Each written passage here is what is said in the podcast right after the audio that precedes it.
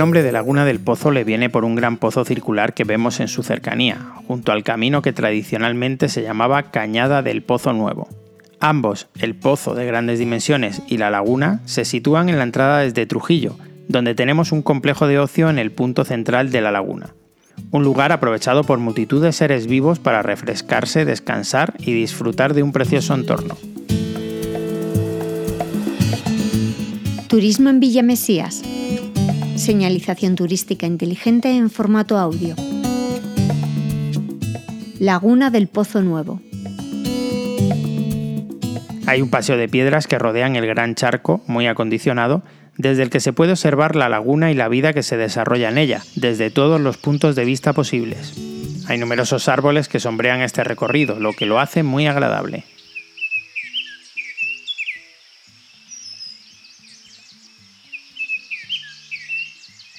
La riqueza ornitológica y ecológica de este lugar es muy importante. Numerosos seres vivos aprovechan la asistencia de agua permanente durante todo el año, aunque sus niveles varían en función de las estaciones y de las lluvias. En estas lagunas se pueden observar diferentes aves, tanto acuáticas como terrestres.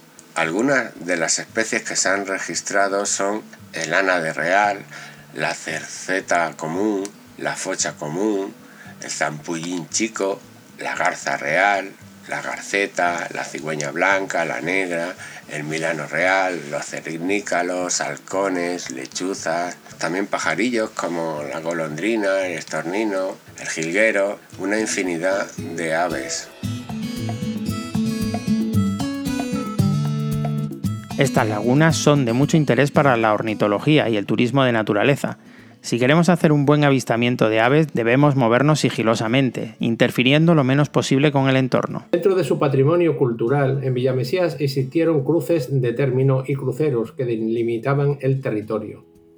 No hemos de olvidar que a lo largo de la historia prácticamente todas las civilizaciones han hecho uso de la sacralidad de las piedras. A partir de la Edad Media, las marcas de los caminos se situaban en las entradas de los pueblos como símbolo de fe cristiana y de reconquista a los musulmanes, avisando a los extranjeros que entraban en una población de que esa población era cristiana. En esta zona se encontraba la Cruz del Calvario, una cruz de término que anunciaba la llegada inminente al pueblo. Se conservan restos de una grada en un olivar próximo y varios brazos de piedra diseminados. Parte de estas cruces fueron reutilizadas para las paredes de las cercas o para hacer o construir las puertas de las fincas. También tenemos cerca un parque infantil y grandes mesas de madera con bancos, ideales para un paseo, una merienda y también para el avistamiento y la observación de los animales que se acercan a beber o pescar, de los anfibios que se mueven cerca de la orilla o de algún mamífero sediento. Todo es posible en lugares tan especiales como este.